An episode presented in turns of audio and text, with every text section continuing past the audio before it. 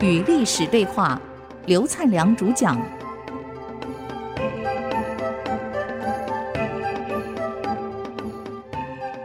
欢迎回来与历史对话。我们刚刚谈到杨坚主政以后，既然取得政权、取得兵权后，第三个民心得取得。当然，这等于是前面那个皇帝也提供给他的条件。自己嘛，酒色财气一塌糊涂，又要搜刮民脂民膏，所以政令严苛，刑罚残酷，那个赋税之重，老百姓根本就分心里都分崩离析了。这等于给杨坚一个机会了。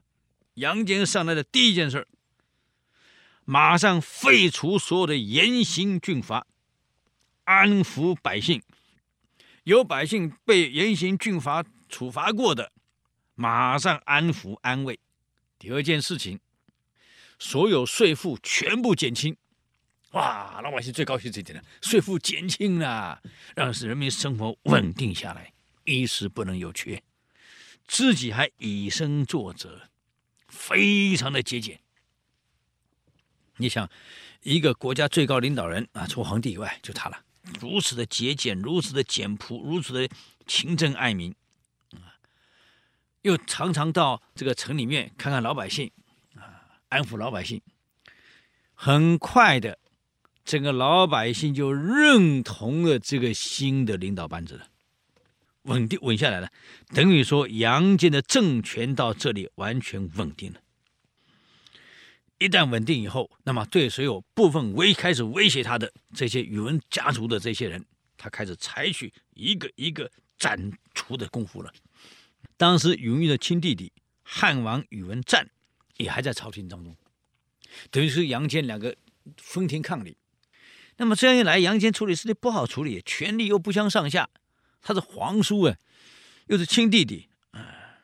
那么每次上朝跟杨坚是同帐而坐，宇文赞的存在，那对杨坚来讲，让杨坚的拳脚不能展开了，而且两个人观念如果不一样，很快会造成对立。更有可能，他万一被宇文氏利用的时候，将成为杨坚政治发展的绊脚石。所以，杨坚这个时候一定要想办法把他弄掉，不一定要让他死，他至少得是让他离开。怎么弄？哎呀，这个脑袋瓜最好的刘访又来了。这刘访啊，他就很有技巧的把杨坚除掉了宇文赞。怎么除呢？他收罗了很多天下美女，为什么？因为宇文赞这个时候也不过才二十岁嘛，血气方刚啊。哪个二十岁血气方刚男人不喜欢美女的，不喜欢钱的，那不太可能性啊。所以就搜刮了很多美女献给宇文赞。这宇文赞呢，全部收了。一看美女，哇，那是边收边擦口水啊。太漂亮了，绝对不是随便送的。我告诉你，那都是千挑万选的啊！在像送之前，哎呀，给他洗过香皂，再喷上香奈儿啊，香水是用用这个喷这个杀虫剂这样喷法的，冲过去了。这下把宇文赞给迷惑了，又送了很多钱财。就这样，宇文赞跟刘访就变成了非常亲密的朋友了。啊，你送这么好的礼嘛，很高兴就收了啊。这个时候机会来了，人就是这样，熟悉了、先信任了才好讲话。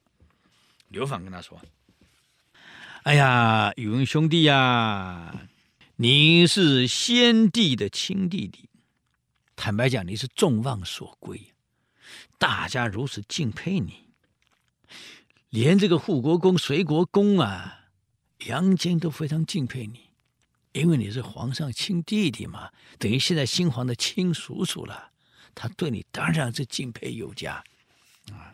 现在孺子当国，皇上宇文善不过才八岁，是个小孩子。你想，这国家军国大事，国家这么大，他怎么承担得起来呢？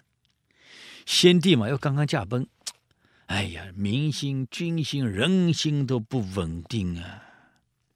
这种烂摊子做得好。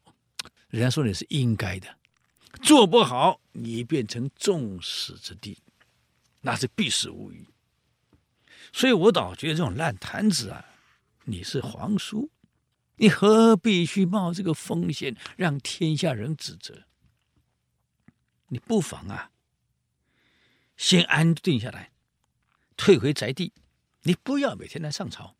这种事儿，干脆让杨坚去负责，让杨坚成为天下众矢之的。